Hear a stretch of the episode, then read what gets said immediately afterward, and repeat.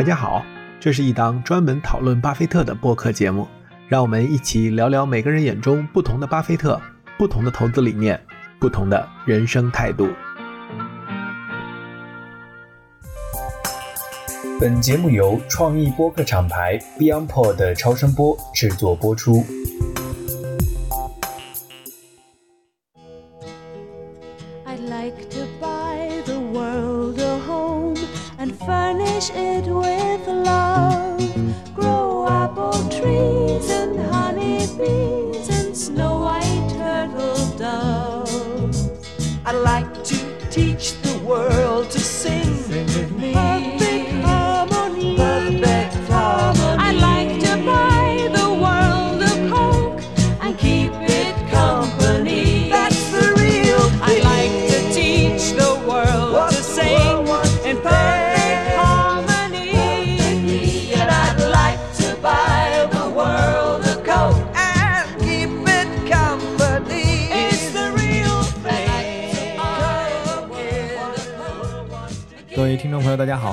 最新一期的《成为巴菲特》。今天呢，我和南天老师很难得啊，我们在北京 BeyondPod 的录音室里面，我们面对面的坐着，很久没跟大家一起聊了，然后节目也被催更了很久，主要责任在我。然后南天老师跟大家打个招呼吧，好久不见，大家好啊，我是南天，然后很高兴今天又跟艾勇老师跟大家叨叨巴菲特了。我们今天其实要聊的是可口可乐哈，然后这个案子我们也期待很久了，然后也准备了很久。期间我们几次读书会，跟我们的小伙伴一起也在读书会上也讨论过这个案子，尤其是尹健大哥，他专门还做了一个可口可乐的分析。所以我觉得可口可乐为什么我很感兴趣这个话题，主要是因为这个品牌一百五十年的历史是吧，家喻户晓。然后我自己因为。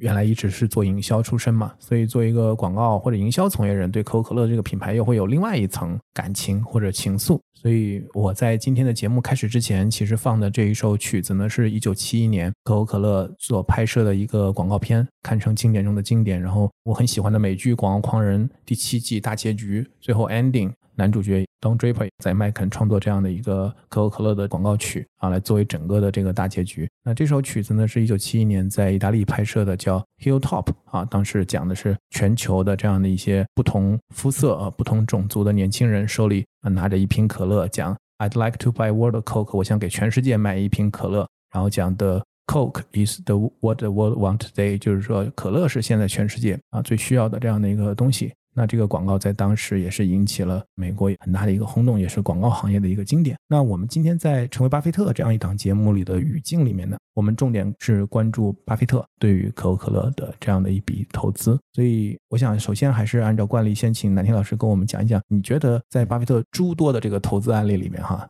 你觉得就是可口可乐最特殊的地方在哪？我觉得有两个点是我比较觉得有意思。第一个是大家都知道，巴菲特很小的时候就在那儿倒腾那个可口可乐，就批发转分销嘛，对吧？就批发那个大包装进来，然后一罐一罐送一瓶，对，然后卖给大家，是吧？就这个说明他对这个产品本身和这个过程，我觉得应该讲，肯定这么几十年来他都是知道的。我听起来感觉啊，就是一块钱买五瓶送一瓶，就是商店大促销是吧？就促销包装，买五瓶送一瓶，然后他就去按那个五瓶的价买了，然后赚那个一瓶的送那一瓶的钱。然后在想什么问题？就说为什么这个事儿啊，就跟以前我们讲那些投资案例一样，他又是看到了，然后等了好几好几。可口可乐可是个老股票，哪天都能买的，对吧？没错，没错。熬呀熬呀熬呀，一直熬到八十年代初。一点点买，但那个买的很少很少嘛。直到说八八年买到自己的持仓表格里面那个超过一亿美元的持仓，你能看见为止是一九八八年，对吧？我第一个好奇点说他为什么又忍了好多年啊？这第一个事儿。第二个呢，就是特别想跟朋友们分享的是，呃，干我们投资这行呢，常规情况下我们是非常尊重世界的规律的，所以我们常常能看见世界。如果我们人类有些偏见，或者是有些感性的地方，或者有些惯性的地方，不管是什么吧，最后很冷酷的事情总是规律能赢，对吧？事实能赢，回归地球引力哈。啊，对，就像大家总觉得好像常识啊，但我觉得在一九八五年可口可乐推那个新可乐惨败的事情里面，我平生第一次看见一个惊人的反例。它是这样的，在当时呢，在那之前有两个反例是这样：第一个是说百事可乐呢做了很多的盲测，就是让大家蒙着眼睛喝两种可乐，然后问别人是哪种可乐好喝，结果绝大多数人都说百事可乐比可口可乐好喝。这第一，第二。可口可乐要上市的那个新款可乐，后来不是惨败吗？那实际上在上市之前，可口可乐自己做的盲测里面，也所有的人都说新可乐比旧可乐好喝。现在问题来了，既然大家蒙上眼睛去喝，知道哪个更好喝，可是为什么等到新可乐上市的时候，都异口同声说不好喝，然后说就希望经典可乐回归，对吧？那我就会想，这会不会是一个有趣的案例？它足以证明人类的那个感性或者说惯性的力量太过于强大，强大到事实也可以视而不见好多年。或者说搞不好延续到今天，我觉得这个惯性的力量是我个人觉得巴菲特扣扳机这一下是我相信这个定性的因素绝对是惊人的。嗯，对。从交易的角度，我觉得我们今天可以在一开始主要围绕两个关键时间点。我觉得一个就是一九八八年这个买点，我们可以讨论一下。第一个就是他为什么买啊？就像你说的，可乐这个一九一九年上市，嗯对吧？其实巴菲特一九三零年出生。三六年六岁就开始卖可乐，对这个产品、对这个品牌是非常熟悉的啊，所以就看着它长大，看着它变老，应该说都看着五十年嘛，这是 第一次接触这玩意儿，五十年过去了，对。为什么买可乐？然后更重要的，为什么在八八年这个时候买啊？我觉得这是扣板机，这是一个关键点。第二个呢，其实在一九九八年。可乐创新高，就是那个时候创历史新高到七十美元，当然拆过股了哈。嗯，那那个时候五十倍市盈率，巴菲特没有卖，是吧？然后后面一路掉下来，一直到这个互联网泡沫的时候，其实市值跌了一半将近。那很多人后来就挑战巴菲特，对吧？就就说你为什么没有卖啊？如果从价值的角度来讲，这个显然是脱离了这个基本面。那他后来自己在致股东信里面其实也有过。说自己犯过一些错误哈，在股票泡沫的时候没有卖过，他没有具体指是可乐，但是大家很多人都知道他可能在讲的是可乐。所以那在一九九八年的那个卖点啊，是不是一个卖点？那个时候巴菲特做了决策，虽然他没有卖也是一种选择，是吧？是。所以那怎么看待这个选择？然后我们可以再延展看一下，就是包括整个伯克希尔哈撒韦，或者说在 B R K 的这个组合里，可乐扮演的这样的一个角色，嗯，以及从比如像公司治理这样的角度来讲，就是它和管理层的这样的一个关系，这也是我们之前很多节目里面经常会讨论的一个话题。那在可口可乐这个案例上，其实巴菲特的很多做法其实跟以前有很大的不同，所以我觉得这都是我们今天可以去讨论的一些比较有意思的点。那最后其实还有一个很有意思的点，是我昨天晚上我跟南天老师我们一起喝茶，其实聊了很长时间，就是还会有像可口可乐这样的机会吗？或者说，就是查理芒格在一九九六年，对吧？他在一九九六年做的那个演讲，就是关于这个现实思维的现实思考，说如何利用两百万美金，在一百五十年里打造一个市值超过两万亿美元的商业帝国。他九六年提的那个命题啊，那从最后的结果看，其实是有点打脸的啊。但是这个问题，我觉得是一个有意思的问题，就是。我们如果倒推回来看，或者我们放到现在的当下，我们再来想一个不是可乐，但是像他这样的一个生意会是个什么样子的，才能取得他这样的一个如此的一百五十年的一个商业的上的成就的一个案例啊？好问题。好，那我们先还是从就是为什么买可乐这件事情，或者可乐为什么是个好生意，这个来开始讲起吧。因为巴菲特讲就是好的生意就是你能想象它在未来的一个样子。对，我觉得生意的事儿，我们就先说一个加进去，然后把它瓶子装好，封好。装瓶。对，装瓶。然后呢，就把东西分销，以及在咱们俗话说地面推广、地推啊，做做这个事儿。那这个生意的本质就是往水里加糖，加点东西，对吧？但是细品是不是这个逻辑啊？这这个事儿的本质就是把水里面加点东西，然后用个玻璃瓶装好，是吧？然后放到任何你想喝可乐或者想喝水的时候，就得能够看见的地方。这就是这门生意主要的行为，就是我们看行为啊，行为本质就是这个事儿。但是呢，这里面能挣多少呢？差不多是六十个点的毛利率。因为大家也知道，水加那么点糖，而且现在很多朋友都跟我说啊，什么美国的可乐不好喝，中国的可乐不好喝，墨西哥的好喝，因为墨西哥人家用的是糖，那别的地方用的是那个玉米糖浆嘛，对吧？那其实是口感不一样啊什么的。其实那个糖浆放在一瓶可乐里面，那就是丁点你都看不见了。那我们说回来，大量的水带那么一点糖，对吧？一点点糖浆，然后这个成本肯定是低的，令人发指的，对不对？然后再。本地生产、本地运输，运费肯定是特别低的，亏损的成本也很低，所以这门生意本质上讲就是一个带点味道的水。对吧？然后六十个点的毛利率的，被你这么一讲，显得好没意思了。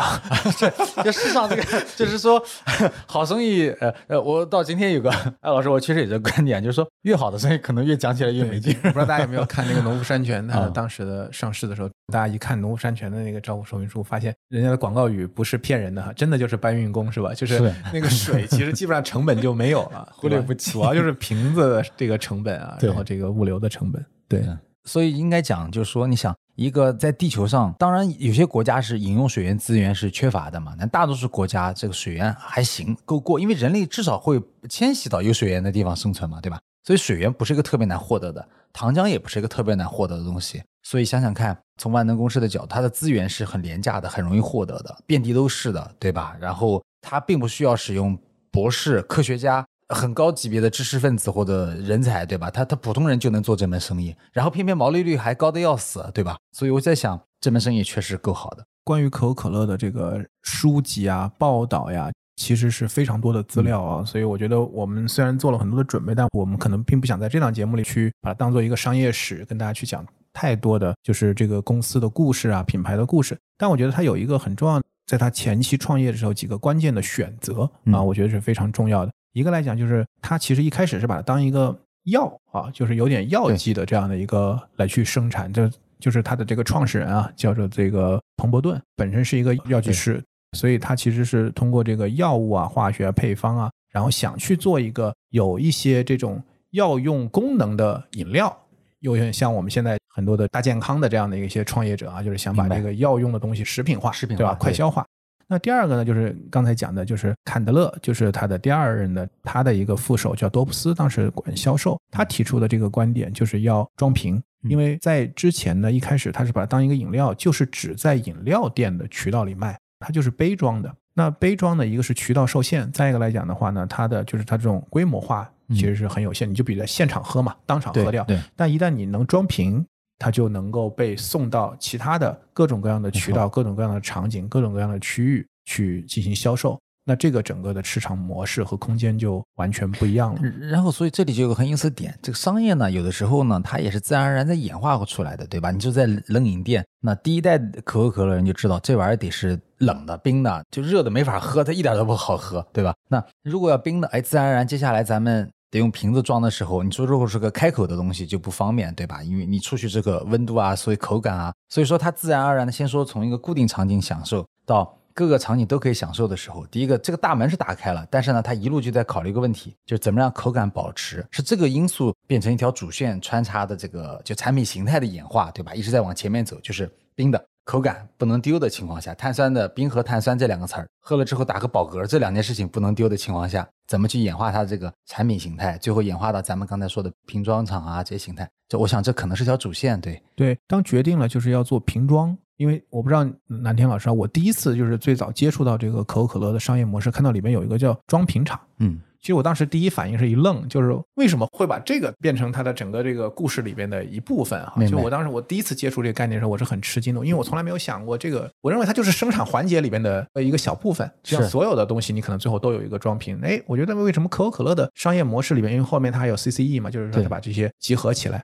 就是您刚才讲的，就是这个技术的工艺，因为要有装瓶这个模式，所以呢，他们就不断的再去更换、迭代这些装瓶的工艺。因为最早的时候，因为它有碳酸饮料嘛，然后包括它的这个防腐啊，包括它的口感，包括它的卫生安全这些东西，其实在原来技术不是很发达的情况下，都有很多的问题。所以呢，一路在一开始的时候也受到了很多的挑战。但是后来，比如有一些关键技术的迭代，当时我看材料里面讲到有一个很有意思，就是我们现在看到大家把那个起子把它撬开啊，那个小铁皮那个对对，就那个盖，那个盖其实是很关键的一个技术，是。它就能够让它能够把这个气能够封住，同时又能够让它能够相对长时间的去保存，对，所以就让整个的销售的这个半径或者说它的周期就是有了一个很大的一个扩充。那其实，在我们刚才讲到装瓶厂的时候呢，就提到可口可乐它第三代的这样的一个负责人啊，叫伍德拉夫，就 Woodruff，他其实做了一个很重要的一个选择，就是去跟这些装瓶厂合作。那我们其实看到，他其实相当于把这一块业务就把它分离出来了，对吧？然后去做特许经营权，让很多人都能够加入到可口可乐这个生意里面去，通过做装瓶，嗯，这个业务。大家想到特许经营都会想麦当劳，但其实大家如果看麦当劳的那个创始人的书和那个电影，他其实在一开始去做研究和分析，他们后来为什么在麦当劳的店里卖可口可乐？就会发现，就是整个可口可乐能占整个麦当劳店销售的一个很大的一个比例，它相当于也是某种程度上是跟可口可乐达成了一个特许经营的这样的一个授权。所以可口可乐其实它不仅是自己在去做产品，但它其实是把这个销售，嗯，这件事情把它外包出来。是这件事情，其实现在我们看起来好像都能理解，但实际上在当时做出这样的一个决策，其实是非常难的，因为其实它是这个钱完全可以自己赚的。没错，没错，对吧？所以我觉得南老师你怎么看这个就是装瓶厂这个模式？这么说吧，二十多年前刚进股市的时候啊，有个看见有个上市公司叫珠海中富。他就是给可口可乐做瓶子的。后来在想，哦，原来做瓶子也能上市公司吗？嗯，就是我是印象很深，二十年前就顺着这个线，后来知道，哦，原来这个瓶子是卖给装瓶厂，装瓶厂是太古他们的嘛，对吧？对。然后再往前，才把这弄明白。但是我特别想跟听众朋友们分享的这个点是什么呢？这个万事起源有的时候真是随机的。其实就是在坎德勒的时代吧，我没记错的话，起先他真的觉得当时技术不是不行嘛，他觉得脱离开冷饮店到外面去卖不方便，然后成本很高，然后不一定能行。结果呢，有那么一两个人说，要不然你给我个授权，我们到外面去卖，对吧？我愿意想尽办法把它灌成瓶子，拖得老远的去卖，反正我跟你买浓缩液嘛就行。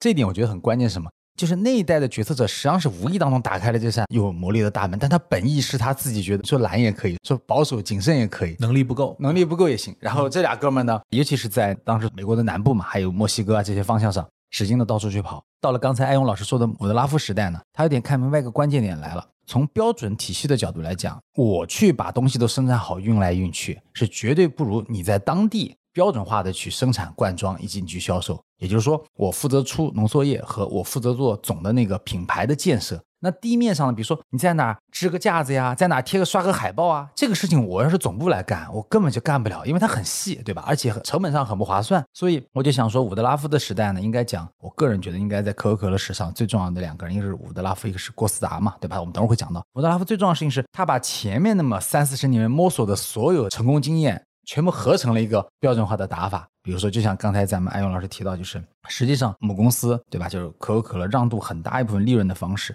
把所有的这个要素化的东西全部本地化，是所有了。你看，水包装、灌瓶，去接触客户、收钱，对吧？刷墙、发纸质传单，到那时候只有电台嘛，电台做广告，全是这些人做。那这是很重要的一件事情，大家可以理解为相当于我们现在老说要轻资产啊，那其实是伍德拉夫把它真正体系化、标准化了。但是我特别也更想跟大家说的，商业有意思的点就在于那个原点呢，可能是个随机事件，而且后来大家也看《可口可乐传》，肯定也有印象。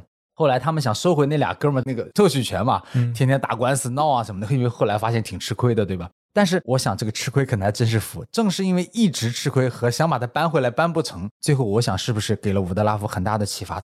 瓶装厂的背后其实本质上是一个本地化，对吧？是把所有的要素都本地化的思维方式。但这个方式今天站在我们的上海世界觉得很正常，对吧？但回想起来，你说二十年代这么想，那还是很牛的。对，因为我在这里我想提，就是说饮料这个行业的这个本地化其实是非常明显的。我们看这个啤酒是最典型的，对吧？大家看到基本上就是通过并购重组，然后就是很多的这个啤酒都要变成在本地的这样的一个生产，因为运输成本太高了。就我们刚才讲的这个水运来运去，这个没有必要，是吧？就是都基本上都是在本地来去做。那在这个体系里面呢，我对可口可乐的一个很大的一个思考是在于，它虽然我们讲它有一定的成瘾性，它好喝，肥宅快乐水就是冰的这种口感，这个都没问题。但是我相信还是有很多的产品，不管是饮料类的还是非饮料类的，都是很优秀的产品。是，但为什么都没有办法做成像可口可乐这样的，成为一个某种程度上来讲就是全球货币哈？是，我觉得这个就跟它的这个商业模式有很大的关系。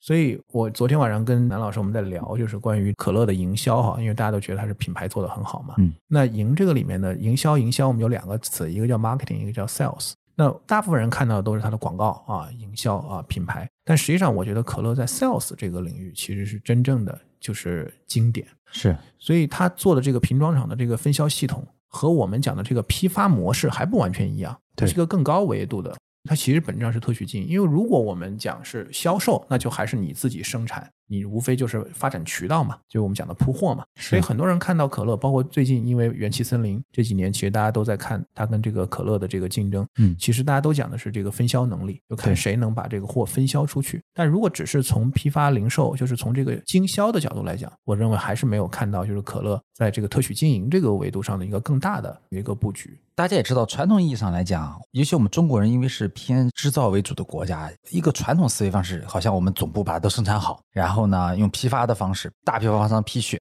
再批给各个市、各个县或者区里的二批、三批，然后呢，大家再去走街串巷的，在各个小卖部啊、各个商店都布上货，对吧？大家是不是感受到个金字塔的一个形状，个层级式的？它的最大问题在于什么呢？可能卖贵的货也许还值得，但便宜货的时候，你想层数一多了之后，每层再分掉一些，对吧？那总空间、利润空间是不够分的。这第一，第二呢？现在咱们说回问题，这事儿本身是水里加点糖啊！你要层层再这么分，它首先这个复杂度就这个劳动量，我看也很惊人。那我们现在想说回来啊，可口可乐其实从刚开始定价为五美分一杯，那时候不是一瓶，而且一杯的时候开始，它这个加价率呢就差不多是六倍，什么概念呢？你就理解为成本可能只有六分之一都不到。可口可乐公司是卖浓缩液，不是卖你喝进嘴里的那个东西的，卖的是浓缩液啊，给瓶装厂的。它是六倍加价率，但是大家知道吗？六倍加价率它的毛利率是大概百分之六十左右，但事实上瓶装厂的毛利率空间要比它还高。所以我也可以反过来跟大家讲一个故事，那就是全世界各地。擅长 sales、喜欢 sales 的人，然后呢，得到了一个很高毛利率的卖水加点糖的生意的辅助。我们传统意义上是说可口可乐是主体，经销商是载体。我现在想说，大家能不能反过来想，是各个地方的诸侯才是主体？是那些 sales 才是主体，而可口可乐其实只是个工具。所以这个中心思维方式是到底以谁为主？我就会在想，可口可乐这百年历史里面，正因为实际上是瓶装厂的地面的，刚才艾勇老师说到 sales 大于 marketing 的这个事实，才是真正这个故事里面强大力量的。你为什么在篮球场边上的小卖部一定能够买到冰的可乐？不是靠可口可乐广告做得好，是靠地推的人一个一个小卖部去铺货、去检查、去补货，对吧？把它干上去的。他为什么肯这么干呢？因为他挣的比可口可乐品牌挣的还多。可是我想说，在今天分销的时代，大家给经销商，你说能给多少空间？你说白酒吧，利润率高又能给多少，对吧？给不了多少。我觉得南老师讲的这个点其实是最重要的一个点，就等于是可口可乐它相当于提供了一个，用我们现在的话说叫创业平台，对对吧？就是说这个产品最终是瓶装厂，他们认为这是他的产品，是。反过来，可能在他看来，可口可乐是个原料提供商啊，是是，对吧？供货商，他是个供应商，然后他其实是真正的那个产品，然后他来组织力量去做本地化的这个分销也好、营销也好、推广也好啊，在地化的这样的一些运营啊，这个其实从。呃，可口可乐来讲，我们看到的是它完全避免了垂直一体化的这种整合，然后显得非常的轻资产。因为我们前面也讲过，就是现金流，就是说那它的资本开支其实非常的少，对，像茅台一样，因为这个配方不需要改，对吧？尤其到后来发现改配方是有问题的，更要命，对吧？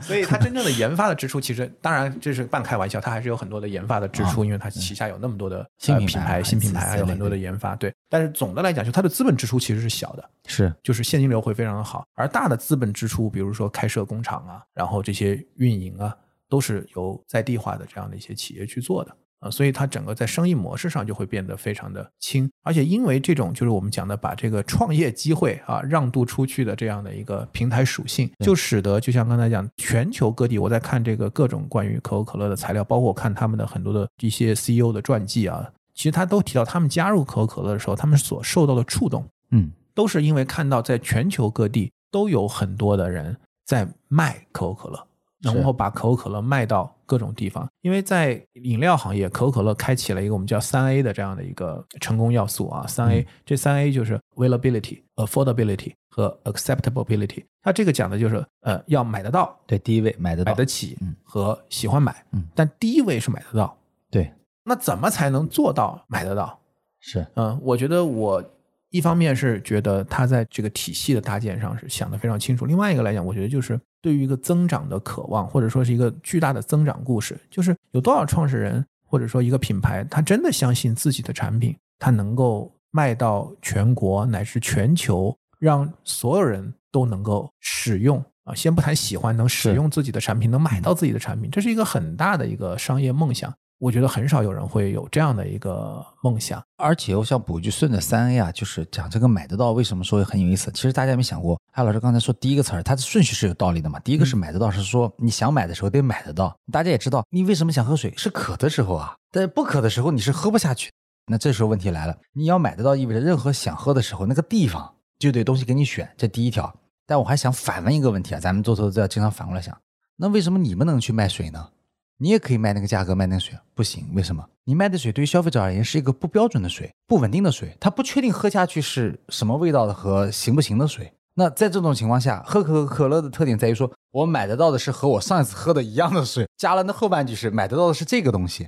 按道理来讲，我们说水里加的糖，理论上说谁都能创业啊，我干嘛还要说，哎，我有瓶装厂啊？是我知道可口可乐公司挣小头，我挣大头，我能不能让他小头也不要挣了，我来干？你是可以这么做，问题是消费者不喜欢，因为消费者要的是这次喝的跟上一次是稳定的，还有比如说我在北京喝的跟上海喝的得差不多啊，对吧？所以这个买得到里面，我觉得其实还有一个后半句，就是这个标准化的定义要求其实还是蛮高的。但正因为水这个东西呢。价格很难卖得高，正常一般人要想把水的标准化建立到很高水平，其实坦率的说，它对创业难度好像又高了点看似简单，好像又高了点对吧？对。第二个要素紧跟着就是买得起，嗯，买得起就涉及到就是可口可乐的定价策略哈。是。其实长期来看，我们觉得可乐是一直采取的低价的这样的一个策略。其实以它的品牌价值，我觉得它如果卖贵一点，或者推一些就是更贵的这种产品，其实我觉得是非常合理的。嗯，但实际上这么多年，如果我们按购买力评价来讲，就是可乐基本上是没什么特别的涨价的。那这也涉及到另外一个很有意思，就是竞争的问题。我们知道百事可乐，嗯，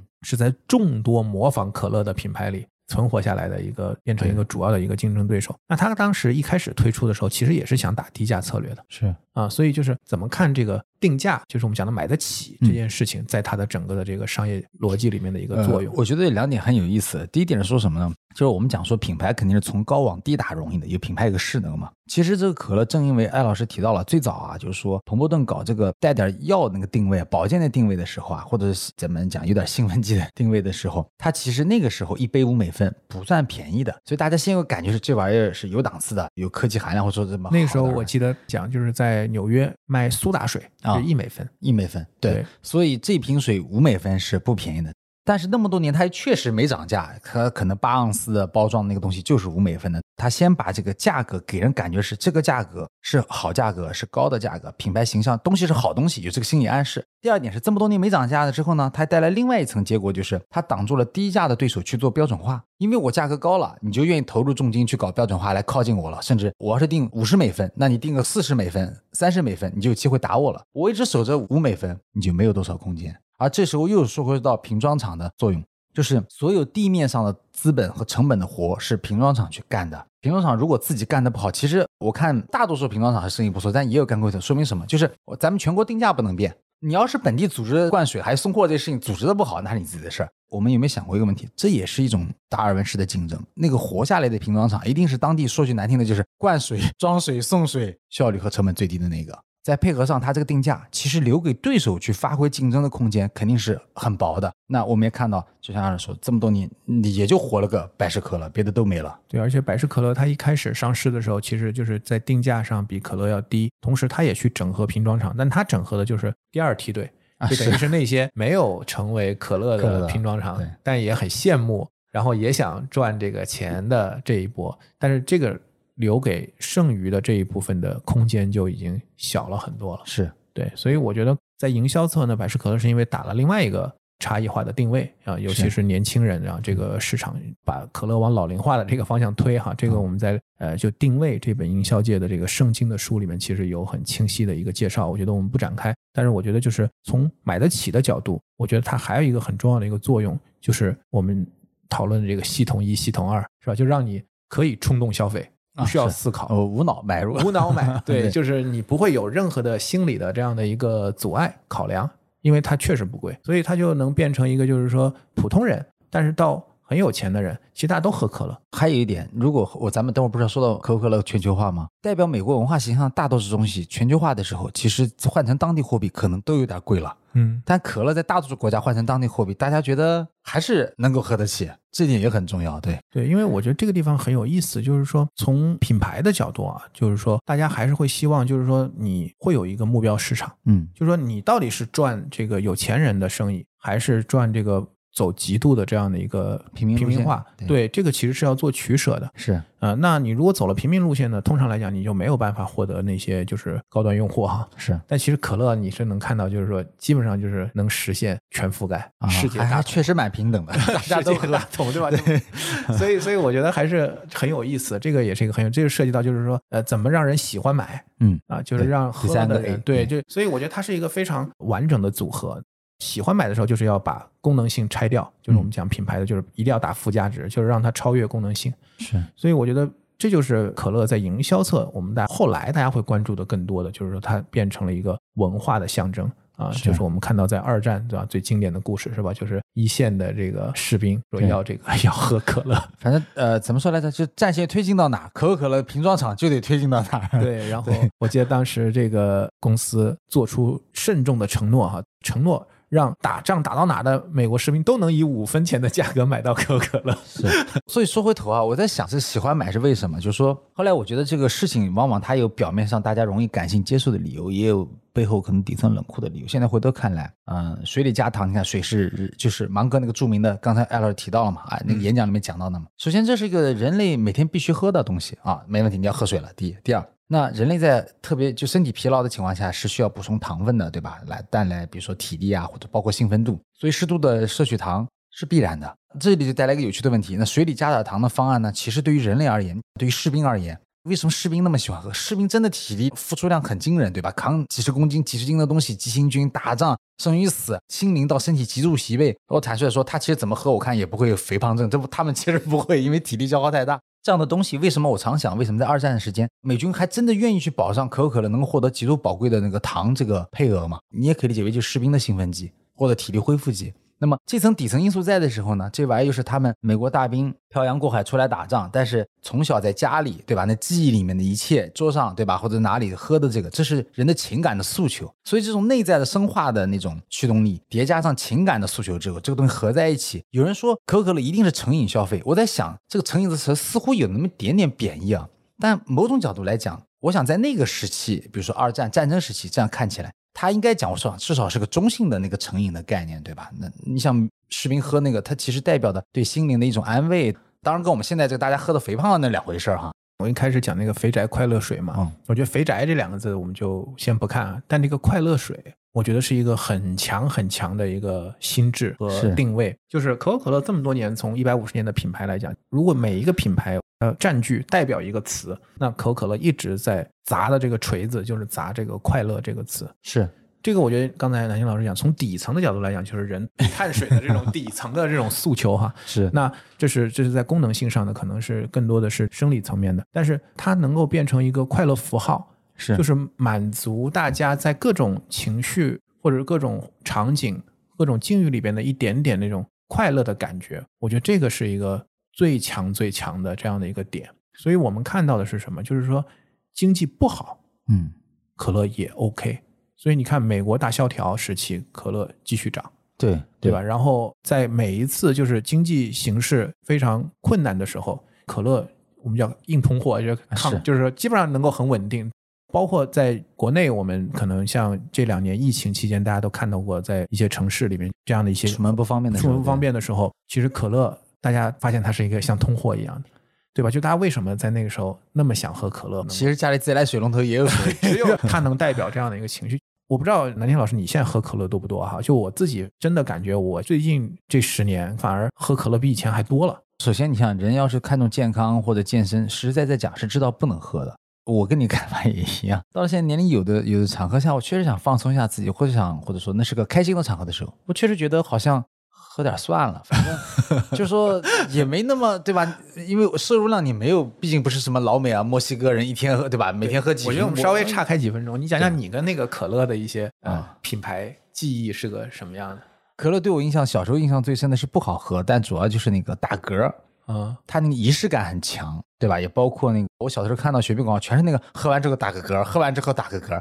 现在回想起来是很重要的，因为你想，我们也知道人类心理学，你困。呃，疲倦或者不开心种种，你喝了之后其实是那个仪式感一大个个觉得好放松的感觉，对吧？但实际上我们都知道，可乐呢，喝前三分之一瓶是最开心的，你喝 后三分之一瓶不开心，有点腻，对不对？所以现在不是他推那个小包装，就两百毫升那个小包装，我觉得特别精彩，我觉得很有道理嘛。对，就是感觉一下子我的愧疚感就少了，我就说我只喝这么一点点。对我跟皮乐可乐的印象就是我小时候，因为我父亲是个老球迷。然后呢，呃，我印象特别深，他带我去看球，看足球比赛。然后比赛结束之后。啊，我们很多人往外走，然后路过一个摊，然后他会带我喝一瓶可乐，而且是那个玻璃瓶装啊啊啊！我印象就觉得很深，因为那个时候其实还有健力宝啊，但我就觉得可乐很厉害，很很好。我后来呢看过，因为我也喜欢足球，我看过贝肯鲍尔，就德国的一个足球明星，他的自传。有一次我翻到他自传，他就讲他年轻的时候在青训，在俱乐部的那个青年队，他说他打完比赛，然后洗完澡。喝一瓶可乐，然后他就觉得那是最幸福的时候。对我当时就感觉很有共鸣，你知道，就感觉很有共鸣。还有我当时有一年是九八年，我记得在那个报纸上就是有可口可乐的促销啊，好像是。打开那个瓶盖儿啊，瓶盖有奖，有抽奖。对，后来不是那个疯狂的石头，对 对对，拿那个当一个梗。对，然后当时他的奖品我记得特别深，他就是有一个可口可乐的足球啊，就是好像一等奖还是二等奖，是一个可口可乐的足球，一个足球它做成彩就是红色的，红色红色的一个足球。然后特等奖是一个音响啊。其实现在你看啊，就是衍生品，就是说其实现在的这种衍生纪念品很多。对对，同样就是一个足球，你把它做成可口可乐的颜色，可口可乐的包装。我我当时就觉得我很想要，是是，特别想要。然后那个音响当时是个，它好像是一个特等奖的一个一个音响，很有年代感哈，放 CD 放磁带的那种，它也是涂成这个可口可乐的这个形象，我就觉得哇，太棒了，太赞了。可能其实就是个普通音响，但是它只要有了这样的一个包装，它就变成了有这个魔力。这就是品牌，就是我们讲的超越功能性，是吧？完全是附加值，完全是我们讲的情绪，完全是社交货币。所以我觉得就是我们刚才前面讲买得到买得起，但最后能让大家喜欢买是。其实我觉得这个就是一个强大的这样的一个品牌力量，而它能够去抢占这个“快乐”这个词，能够把最终变成一个是给大家带来快乐的，嗯，而且跟人生理性的这种底层的这种对碳水的这种渴望又能暗合，就说不是凭空说的，因为“快乐”这个词很棒，大家都知道这个“快乐”词是财富密码，是很大的一个品牌价值。你也想代表快乐，他也想代表快乐。但是谁能真正最后真的站住这个快乐，让大家发自内心里去接受和认可这个？你看，像在这个里面，如果想击败它，这三个词你都得做到才能击败它。那很多时候就来了，比如说有的品类做得好，你买不到，对吧？或者说能买到情况下太贵了，你高频消费消费不起，对吧？对，所以我们回到这个巴菲特在八八年扣动扳机哈，我自己觉得其实两个关键点，一个关键点呢就是您刚才讲的，就是八五年的这个新可乐和经典可乐，套用一个概念叫真理时刻哈，就是 就以前可能。包括可口可乐的管理层，嗯，都没有意识到自己的品牌对消费者有这么大的影响力，是，要不然也不会折腾这个事儿嘛，对吧？对对，他们其实的预测是说，新可乐推出来，他们担心的是老可乐或者我们后来叫经典可乐，就老可乐会慢慢的退出市场，嗯，因为它其实相当于是一个暗示，就是我新可乐有更好的配方、更好的口味，那暗示就相当于原来的这个可乐可能会没那么好喝，或者说没那么好。所以他看的是这个产品怎么退出的问题，结果一下子就是雪花般的这个信件，然后把整个公司的电话打爆。然后我看材料里面说有很多抗议的人啊，嗯，就是说他们偷掉了这个美国的灵魂啊。当时的这个 CEO 其实是一个古巴人嘛，古巴裔的这样的一个，当然他是美国人哈。本来就大家觉得就是一个代表美国梦的这样的一个公司，觉得你们把我们这个 是吧要偷走了。然后最好笑的是什么呢？媒体里面说，很多抗议的人其实都不喝可乐，就很多其实不喝可乐的人，他也参与这个抗议，就是说到这样的一个程度，所以对管理层来讲，就是大家也感觉 shock 啊，就是整个的震惊。那巴菲特其实他是在八六年，好像是因为那个可口可乐就推那个樱桃口味的可乐，他是作为一个金融顾问。对，所以有距离，就是近距离的跟可口可乐重新建立联系。因为这里边提到，就是当时跟这个郭思达搭档的这个叫唐吉奥，对，唐吉奥很重。唐吉奥这个人，其实我们前面提到过一次，他们两个是一号位、二号位嘛，相当于是一个正副手。而唐吉奥跟巴菲特原来是邻居。是，那他的那个故事，要不哪天给大家回忆一下？说当时巴菲特还在起步阶段嘛，搞自己小私募嘛，然后经常去跟唐吉奥，说白了就是募资，要么投点啊。然后到后来可能不厌其烦，他说他再去的时候，对面就会黑灯瞎火的，是吧？但他知道他在家，对吧？我还记得有一年股东大会，唐吉奥儿子也在，他开玩笑说：“你知道你要感谢，要感谢我。”就是因为我老去你家老黑着灯，才有了你。对对对对，所以很有意思哈，就是这个千头万绪，大家能够串联起来。那唐吉奥当时你想是巴菲特募资对象，其实说明这个家境其实已你还可以很好，事业上也是很成功的。当时是罗伯特伍德拉夫他任命接班，他当时让奥斯汀就是下一任的这个指定了六个接班人计划，就有六个副总裁，他们两个是这六个人其中的两个，而他们关系很好，所以他们当时有一个约定，就是不管谁。最后，如果成为 CEO，就选另外一个人做副手。所以，当最后郭思达就是被任命成，他其实是一个冷门啊，他是冷门，是个很冷门的，因为他是管技术的啊，对，一直没有管过营销这一块。然后最后他当一号位的时候，他也兑现承诺哈，就是把唐吉奥选为这个 CEO，他们两个人一起来打配合，事实上也非常成功。是他们俩的这个搭档周期是被巴菲特称为这个梦之队的这样的一个周期，等于是在他们的任期里面，整个的市值翻了十四倍。关于这个真理时刻啊。大家还记不记得我们这档节目刚开头就说过美国运通的故事？美国运通故事是这样的，他说呢，说运通是因为运通是做快递起家的嘛，他很多业务嘛，对吧？然后说他也推了信用卡，大家还记得吧？而且我们说了，当时这个业务有点像风投，才起步几年，对不对？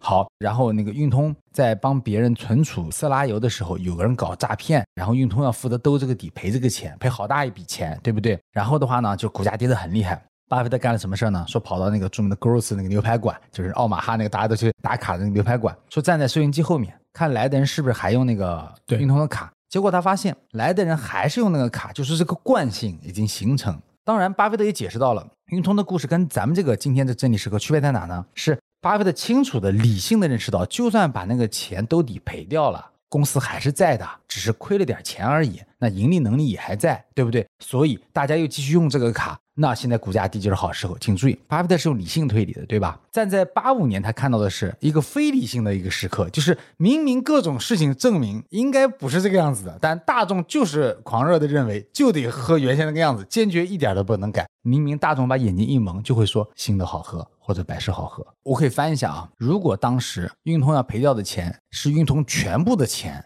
大家还刷运通的卡，那就堪比八五年这个级别了。但问题是，两个级别为什么不一样？两个故事，因为当年运通的故事只是赔掉几分之一的钱。所以从理性的角度，你觉得没问题？现在我就想说，这个大家可以尽情的想象了。这个故事八五年有多么有影响力？那阵子美股其实是很好的牛市嘛。对。八七年是那个著名的那个黑色星期一嘛，什么？对。所以反过来讲，可以想象到巴菲特把事情看明白。那八一年是郭思达上任，对吧？然后和唐基奥他认识的唐基奥一起努力的开辟全球化，对吧？把生意做得很好，公司也很赚钱，股票也一直涨，他肯定也想买。但八五年坚定了他信心，可是觉得那大牛市一直涨，就忍忍忍嘛，就一直忍到八七八八年。对，因为其实整个七十年代就是可口可乐是非常挑战的，是对吧？就是整个我们当时讲《华盛顿邮报》啊，大家其实能感到，就七十年代整个美国的经济也是一个非常挑战的一个时代，所以当时债券，对吧？当时买很多的债券，大家还记得吗？是。他创业讲起来很成功，其实开头买了一堆债券，然后债券全套住。为什么？觉得买了五六个点债券挺高的，结果后来大家记得吗？美国的利率后来飙到了十几个点，所以。应该讲，郭思达上任也有个很棒的时刻，就是其实大家翻翻前面的节目听一听会有影响的。八一年就是美国利率最高的时候，接下来的利率是往下走的，就是经济的活力是里根时代开启了，开启了。对，所以郭思达上任啊，他的任命宣布，因为他是冷门，嗯，而且代表了，就其实从商业上，就是《华尔街日报》就是大家观察这个公司来讲，是觉得这个公司内斗，嗯，就是本身在市场上受到百事可乐的挑战，对，然后在宏观经济上，其实又是一个。很差的一个局面，然后同时公司里面选不出继承人，是对吧？本来是 Austin，然后相当于隔代任命了一个这个新的这样的一个 CEO，所以他一上任，当年一九八零年，其实他任命到他接手还有一个过渡期嘛，有一个交接期，股价跌了一半。对，但是五年后，就是当这个八五年的这个风波逐渐平息到到了八六年年初的时候，股价创历史新高。是上任五年。涨了两倍，就等于是在这段时间里面，所以又变成了一个相对比较舒服的这样的一个时候。所以你想，他当时去改配方的时候，其实郭斯达是很有信心的。他认为自己其实是在 这个这个可口可乐历史上是一个非常重要的一步，对吧？就等于是改配方，因为我们看《可口可乐传》就开头一幕，其实就是他给这个临终前的这样的这个伍德拉夫去讲，就是说我们要改这个配方。是是是，然后最后他同意了，对吧？但实际上他也不可能不同意了，到了那样的一个场景里面。所以我觉得真理时刻让巴菲特看清楚了品牌的这样的一个价值哈。所以即便在市场份额上，其实可口可乐到了八十年代，其实被百事打的还是挺厉害的。我们知道百事在八十年代也很厉害，用了很多的像 Michael Jackson 啊这样的一些明星策略啊，打的也很好。但是这个经典可乐的这个品牌价值，巴菲特我觉得这是口懂扳机很重要的一个点。第二点呢，其实我觉得就是也提到了，就是全球化。是当郭思达上任的时候，其实可口可乐它的这个国际化的收入，嗯，其实已经一半了。就一比一，对。而国际市场的这样的一个增长的潜力，我觉得其实是真正郭思达在他的任期里面一个最大的红利哈，就是这个全球化的这样的一个红利。其实我们讲商业，有的时候真的不能最后结果来倒推。为什么全球化后来在他手上这么快？因为前面去开辟很多全新的陌生国家，建立开头那几家瓶装厂，对吧？摸索整个的所有的业务流程，那些年其实都是七十年代完成的。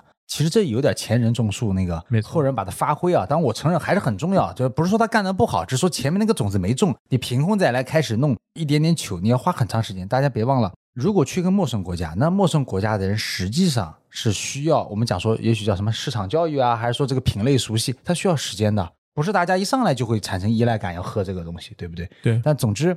我们看见八十年代以及后半段，对吧？最后国际业务能够占到总业务的四分之三，然后遍地开花，全世界到处都是瓶装厂，对吧？那这个就是进入一个非常完美的时刻嘛。那营收的增速啊，股价的增速都是百分之二十多，对吧？就一切都很顺利，就是这种如火如荼的感觉，特别棒嘛。我们可能大家嗯没有那么强的感觉哈，就是因为中国的企业坦率讲走出去国际化，其实。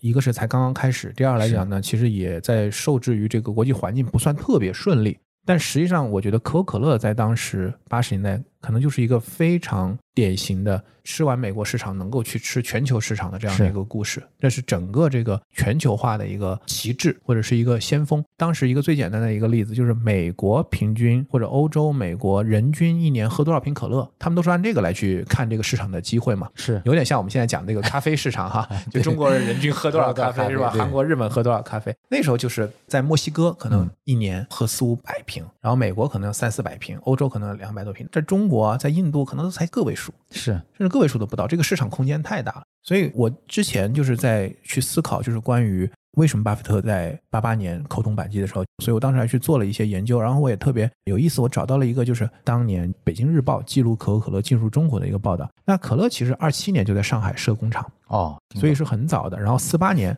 我们在中国的这样的一个上海的这个可口可乐工厂，甚至是可口可乐在海外最大的工厂，但是建国以后它就撤出中国了。然后呢，可口可乐后面我也想提到这个，它跟政治的关系也非常强，因为可口可乐在全球都有业务，而且又很受欢迎，然后又是这种在本地建瓶装厂的这种模式，是，所以他们半开玩笑的讲，就是可口可乐的这个老板其实相当于是美国的另外一个外交部长。所以当时呢。七一年就是尼克松访华，中国在联合国获得合法席位，作为中美关系改善的一个连锁的一个反应。七二年，可口可乐就在北京饭店，嗯，设了临时办事处。然后就开始赠饮，对很多的相关人员赠饮，然后邀请中国在美国的这个联络处的官员到总部亚特兰大去参观。然后七八年啊，因为七八年对中国来讲其实是一个非常关键的年份，非常关键的年份。我们看那几个时间点哈，就是七八年是十二月十八号，十一届三中全会改革开放的我们的这个进程启幕。十二月十七号，中美建交联合公报。然后十二月十三号，我是倒着说的这个时间哈，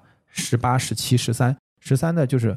中国和美国两边在北京饭店签协议，就是可口可乐进中国。嗯，就美国采取很多的方式，向中国主要的城市和浏览区开始提供可口可乐的灌装啊、装瓶设备，然后在中国开设专厂来灌装和销售可口可乐。因为建厂需要时间啊，那七九年开始就寄售，通过中粮，我们知道中国是中粮来去安排这样的一个销售。所以呢，八一年在中国的这个瓶装厂就正式投产了，而且这个灌装厂是一个中资企业。每年花三十万美元去买可口可乐的这个浓缩液，然后加工，然后每年的这个产量大概在三十万到四十万万箱。当时有限定啊，生产量不能超过我们国家饮料总产量的百分之五。嗯，然后销售对象严格限制，就是说来华工作旅游的外国人。啊，当时在北京主要是在友谊商店，还有一些涉外的旅游宾馆，四毛钱一瓶。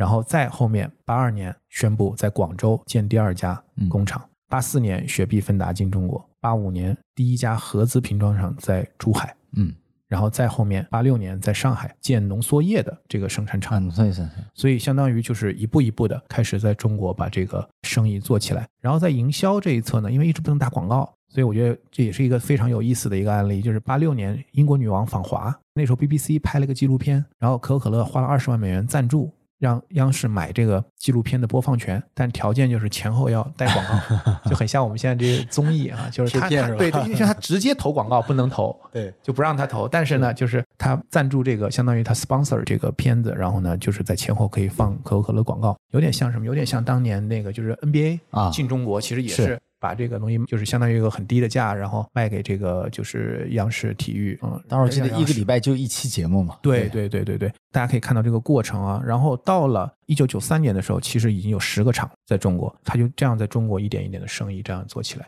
我们想在中国发生的故事，其实就是可口可乐在全球每一个市场，其实都是通过这样的一个方式。所以我觉得我们刚才除了讲，就是说。买得到、买得起、喜欢买，这个我觉得更多是在这个销售的，呃，或者在这个营销啊，从这个消费者的角度来看。但其实从我们讲构建一个大的商业体系，嗯，其实我觉得可口可乐一个巨大的成功，其实就是在全球化作为全球化的其中一个非常代表性的企业，怎么能在这样一个动荡的一个世界里面，然后去持续的和本地政府、社会、商业生态去构建这样的一个关系？因为它是大量的资源消耗型的，你看它为什么没有做这个，就是讲的这个垂直一体化？它有大量的对水，对吧？然后大量的这种回收，就是我们现在讲 ESG，就是很多的这种物料的这种回收，嗯，这里面都涉及到公共资源。但另外一方面，它又涉及到大量的就业，啊，对。所以我觉得就是可口可乐，其实它构建的这样的一个商业体系，在全球几乎所有的国家啊，除了个别国家，现在还没有这个可口可乐生意这么。其实这个很重要的点说。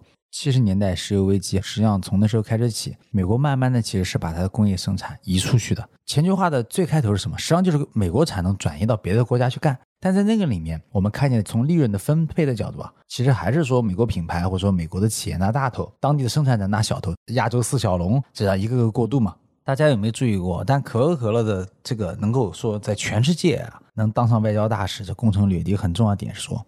它在这分润模式上是大量的就业，以及这个就是我们讲营收以及这些利润的分配里面，本地是拿到了很大的一块，这是一个巨大的不同。那么全球化的阻力就相较于其他任何东西都要小很多，再加上说它卖的东西又不是一个高价的东西。当然，艾老师刚才说到，我们中国可能八十年代还是太穷了，所以只能说不能超过行业的百分之五了，不要卖给中国人了，因为可能领导当时想的是渐进式的过程。对，所以这个全球化应该讲这个八十年代。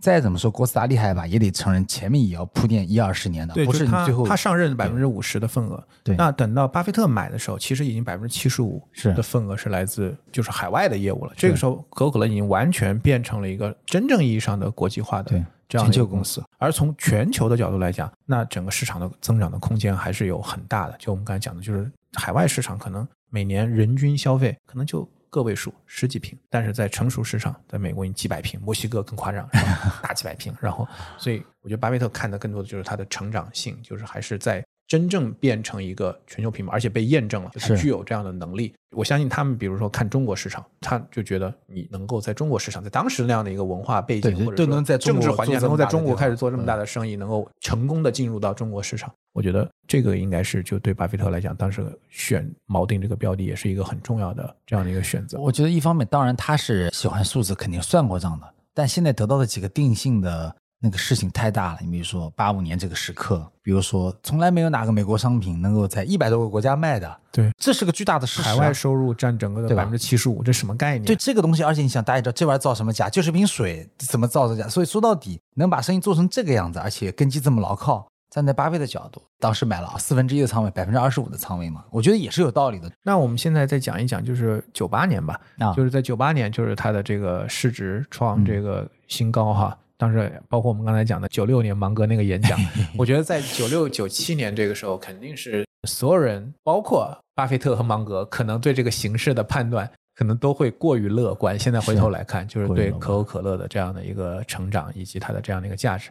当时讲的这个两万亿哈，这个 我们知道，现在可口可乐今天当下现在市值是两千七百亿美金左右。对对，当时他做演讲的时候已经是一千两百多亿，将近一千三百亿。所以换言之，就是将近接下来的三十年时间，整个市值可能也就翻了一倍。对，其实很平淡。这二三十年里面，其实营收的增速真的只有四五个点。就是我们先不谈，就是说股票涨，可能我们说是后话，就先说卖的情况怎么样。其实卖的情况就是从提价和销量，就价和量两个视角合并来看，营收的增速其实就四五个点。所以在九八年的这个点哈，在它市盈率创造历史性的这个五十倍的这样的一个市盈率的情况下，那它有几个选择：第一，它把它卖掉；第二来讲呢，减仓卖掉。加仓是和持有，那最后巴菲特选择是继续持有。是，所以南青老师你怎么看这个卖点？如果用我们这档节目是特别好理解的，因为我们在前面已经把现金流思维跟大家聊得很好了。大家这么想，别忘了，巴菲特之前最早可是靠那个七圣图那些实业的钱，对吧，去做投资的。八十年代很大的标志就是八六年那个约翰戈德伯格把保险业务整顿好了，再往后就是 Geico 开始大发力。九五年是把 Geico 私有化，大家还记得吗？你现在坐在一个现金流像火山一样涌出来的地方，你筹的是新的钱买什么？这个就是你看，我们回到二十多年前，这就是贵点然后是美国的象征。他们还说可口可乐是投资准绳，比这个还差的我就不考虑了。这下大家明白了，对于现金流交换现金流思维，拥有这个现金流奶牛的人而言，大家会看到是个静态下说那个比赌注，后来赚了赔了。他问的是全局，他怎么把现金配出去？大家别忘一个问题，可口可乐后面就算是增长乏力一点，或者说股价怎么样点，人也是一直中现金的，从来不收什么欠款，是吧？可口可乐生意真的是现金型的生意，所以从它全局配置的角度，它根本就不该选择卖，因为它实在是钱太多了。还给大家一个比喻，哎，老师刚才介绍了，在它明明是巴菲特是追涨建的仓，对吧？八八年、八九年就是国际化已经涨起来了嘛，对不对？追着涨。结果到他那个时候，就是占那伯克希尔的净资产的比重，就是这个股票市值啊，占整个净资产的比重也有三四十个点，很高了。那现在呢？现在就几个点啊，就说白了是后来喷涌而出那些现金，然后新投出来的东西市值变得更大之后，把它自动的降了仓位，降下去了。所以我想跟大家提醒一下，现金流思维一个重要的区别在于，明明它没卖在高点，后来二十多年几乎都没挣到什么钱，你再考虑上通胀，对不对？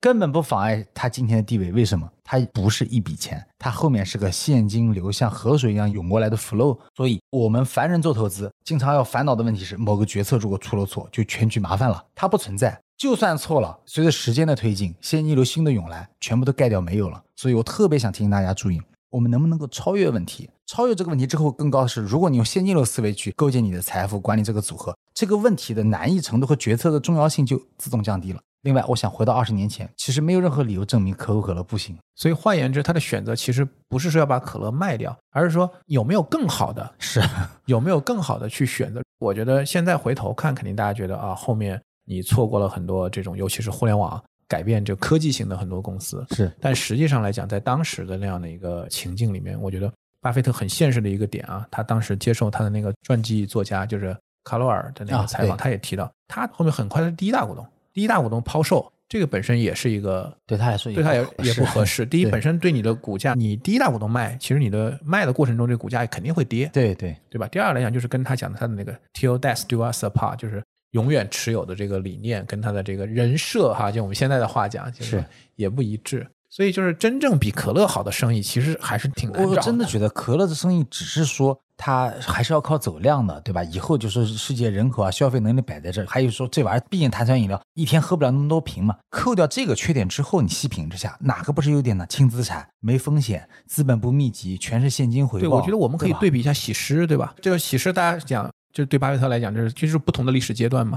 那喜诗同样是消费品，那可乐跟喜诗比，就完全好太多了。是啊，对吧？我们都现在都知道，是喜事是很赚钱，因为利润率高，但是它量因为走不大，走不大之后，没过几年，喜事交的那点钱在总盘子里面就根本看不见了，都不用等到今天，就买下来过了个二十年就已经看不见这个公司它在哪了，它太小了嘛。那可乐不管怎么样，盘子还是够大的，对不对？所以我得说，就这个事儿，除了这门生意慢慢的最后有点。快到天花板了之外，扣掉这个缺点，它其实又没有缺点。那这个时候来了，如果我们就一笔钱做投资，我确实会对大家说，那我们是该卖。但对于巴菲特而言，你是钱多的没地方花，不是在研究那个今天是 A 还是 B 的这种二分法的选择，对吧？那何必呢？就拿着另外好不容易当个白衣骑士，这么多年来就是以拯救美国企业，对吧？然后就指望好企业将来主动来找他的，还是美国象征的可口可乐。然后作为第一大股东，仅仅因为贵就把它砸了，那说句玩笑的，以后谁也不相信他了呀，对吧？我觉得可口可乐其实，在郭斯达接手之后，确实解决了很多之前存在的一些问题。就生意一直是好生意，但是以前可能就是说白了，钱多了，可能大家也会去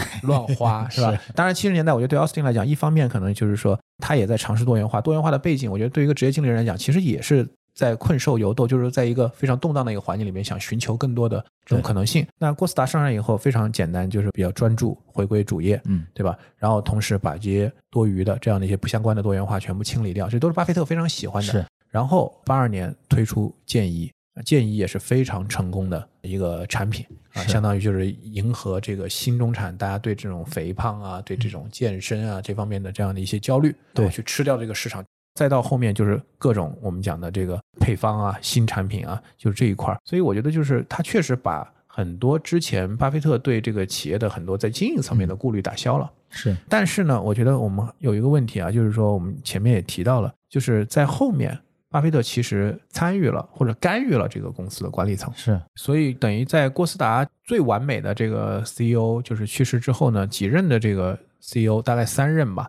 其实巴菲特都有在里面，因为他是董事会嘛，董事会里非常有权威的这样的一个人，所以他都有参与这个沟通啊。所以你怎么看？就是说，在这样的一个公司标的上，就是巴菲特跟这个管理层的关系，这话怎么说呢？我先给大家讲一组数字，它是就那轮大牛市啊，是八二年左右开启的，一直涨到一九九一年。然后呢，巴菲特是八八年、八九年买的，九一年到九四年呢，可口可乐股票是横盘的。然后九五到九八呢，再涨一波。在这波上涨之前，九四年、九五年的时候，这个转换的过程当中，巴菲特加了一次仓，一共就买了两次股票。九八年是高点，那市盈率差不多快五十倍。我得提醒大家一下，八一年的时候，你们还记得那个我们讲利率吗？八一年的时候，美国的利率是在高位，对吧？也就是说，完美的八一年到九八年这个十七年当中，是一个完美的美国的利率不停的降息、不停下降的过程。所以股市的估值其实就享受了一个双击嘛，对吧？非常完美。那么我们想象一下，如果巴菲特现在你是巴菲特。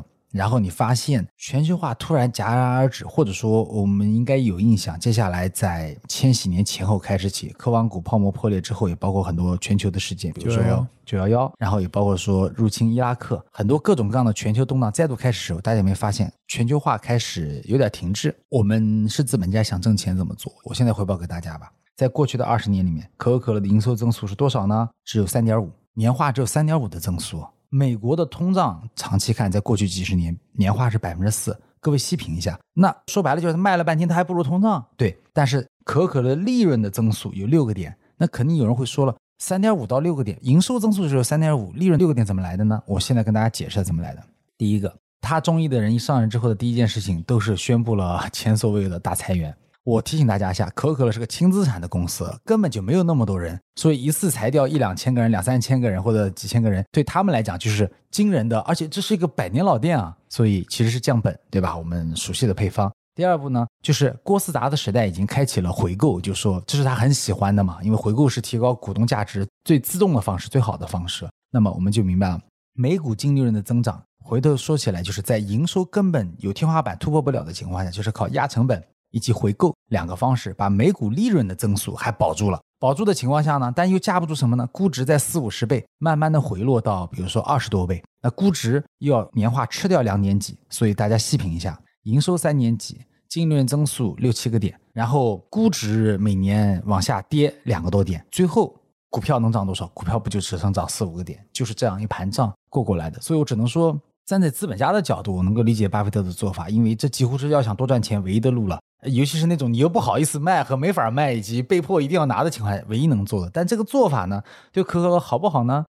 嗯，应该讲可能未必很好。对我们现在回过头来看，对，所以到后来，其实我觉得情绪上大家也会有一些微妙的变化，对吧？就是到后面可能可口可乐的股东反而有一些股东要赶巴菲特走了，是，这很让人震惊啊！就是他们在可口可乐的大会上提案，就是让他把他对吧赶走，这这很惊人，对。对，所以我也在看这些后面的就是伊斯德尔，他其实写了一本自传，是那包括离我们最近的，比如说像这个穆泰康，然后包括现在的这个 James Quincy。就是我感觉后面的这个 CEO 啊，可口可乐 CEO，当然肯定是商业世界关注度最高的 CEO 之一，没办法，品牌摆在这里。但始终大家都是在一种挑战、质疑，就这样的一种情绪里面去观察他们的这样的一个商业经营。所以我有时候也会去想，就是当一个企业走到今天这样的一个位置的时候，他的经理人他还能做什么？他能有什么样的一些变化？到底他的目标应该是什么？现在我觉得从 sales 的角度，他们能做的事情确实不多了，对吧？大家也知道，因为美国人现在每天收入的那个里面，我看那个巴菲特自己讲过，就是说差不多。就什么喝牛奶有十个点吧，十个点上下；喝咖啡十个点上下。说喝碳酸饮料也有三四十个点，什么概念？我觉得这人总有个极限嘛，不可能每天真的全部都喝碳酸饮料。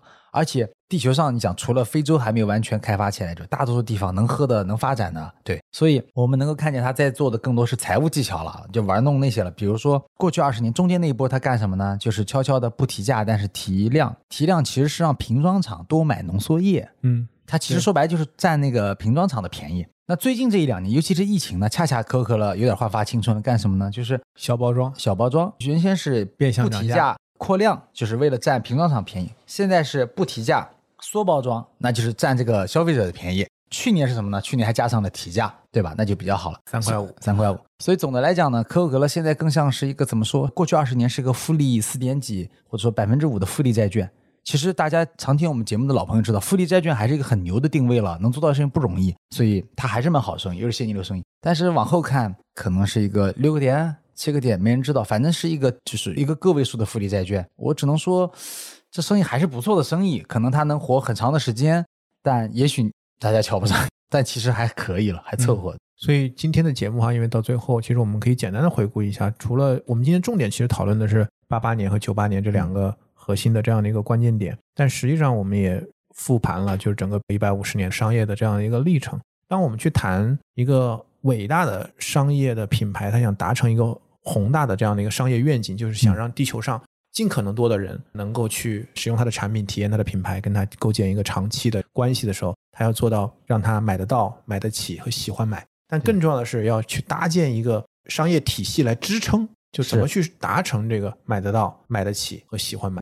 而且这个商业体系要放在全球化的这样的一个大的背景下来实现，我觉得真的还是非常的了。那也就是说，在全球化的大多数国家里面，他要求跟他配合的那个人、那群人。并不是要天才，或者说特别有什么什么能力的，对不对？不然的话，那可能有的国家就没有，就做不起来了。对，当然这也是就是有一部分反对可口可乐的人挑战他的地方。其实他相当于通过这种原材料的采购，通过这种瓶装厂的制造生产，通过这种营销在地化的这种，它其实相当程度上去卷入了这个当地的政府啊、当地的经济、当地的文化和社会，使得它变成了一个。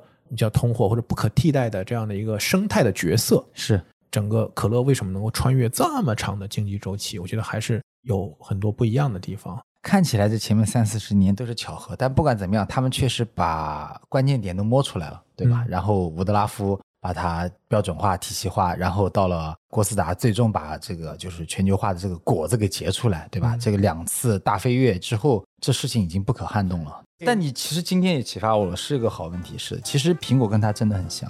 对，我觉得这样吧，我觉得跟苹果的比较，我们可以放到后面，啊 我们聊苹果，聊苹果再说。对对对对。然后我们可以在读书会或者线下的见面会，或者在我们专门后面聊苹果的时候，其实可以作为一个非常有意思的话题来去跟大家探讨。所以可乐聊完呢，其实我们已经进入到了九十年代九十年代了。那九十年代其实是在二十世纪的最后十年，嗯。然后也是全球化的重要的一个节点，然后信息高速公路也开始产生。是，那我们知道，在两千年互联网泡沫、九幺幺都是改变整个世界进程的这样的一个大的宏观环境。是，所以我觉得我们接下来的节目呢，可能也会再把九零年的一些重要的一些投资一起来去跟大家做分享，然后再接下来我们就会进入到二十一世纪了。是，嗯，好呀，今天很高兴跟南天老师。也希望大家如果有很多的想法和反馈，可以在节目的评论区以及在我们的社群里边跟我们一起互动讨论。谢谢大家，我们下次再见，拜拜。下次再见，拜拜。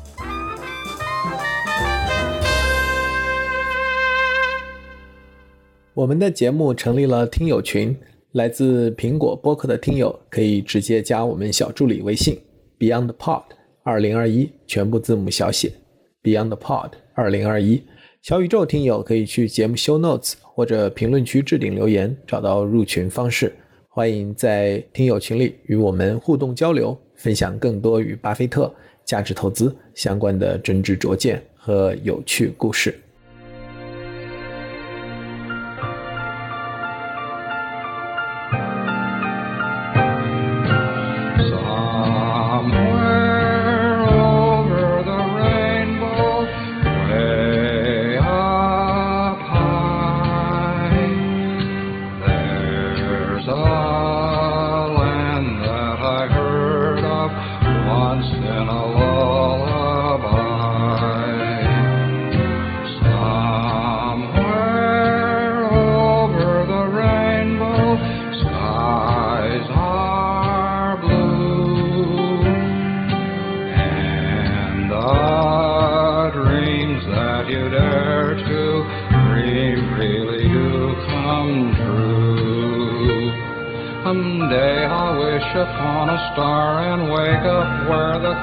are far behind me. Where troubles melt like lemon drops away above the chimney tops, that's where.